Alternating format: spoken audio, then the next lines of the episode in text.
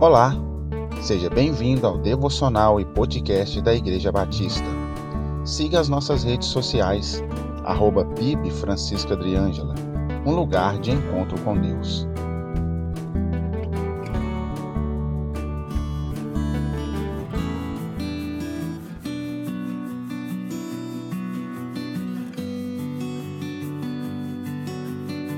Graça e paz a todos. Onde está o teu coração? No texto de Lucas, capítulo 12, versículo 34, Jesus diz: Porque onde estiver o vosso tesouro, aí estará também o vosso coração.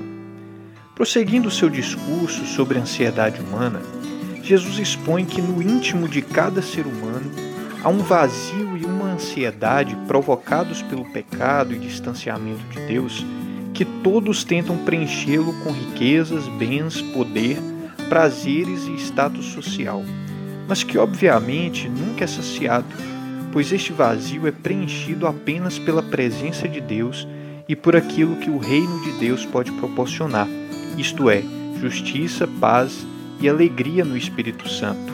Romanos capítulo 14, versículo 17. Diante desse cenário, Jesus faz uma convocação a todos aqueles que queiram segui-lo não gaste a sua vida para possuir aquilo que perece, ou seja, aquilo que se perde.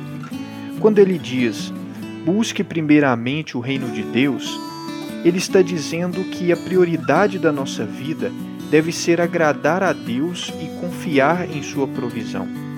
Quando ele diz: venda os seus bens e dê aos pobres, Jesus está dizendo: confie em mim para prover o seu sustento.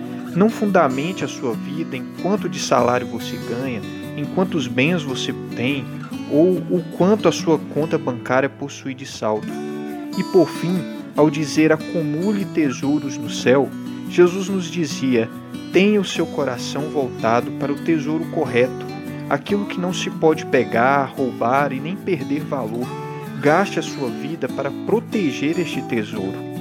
Não é por acaso que da palavra coração provenha tantas outras, como misericórdia, coragem, cordialidade e recordação. Talvez seja justamente para fazermos do nosso coração um repositório, um baú que guarde estas coisas e as distribua para quem passe pelo nosso caminho da vida. E tendo esta mesma visão a respeito do coração, que o salmista diz: Guardei a tua palavra no meu coração para não pecar contra ti. Salmo 119, verso 11. Que possamos guardar em nosso coração o verdadeiro tesouro, que é aquele que só Deus pode nos dar ao nos relacionarmos com Ele. Eu te convido a fazer uma reflexão. Qual a prioridade da sua vida hoje? Onde está a sua estabilidade? Onde está a sua confiança? Onde está depositado aquilo que você tem de mais valor? Que Deus os abençoe.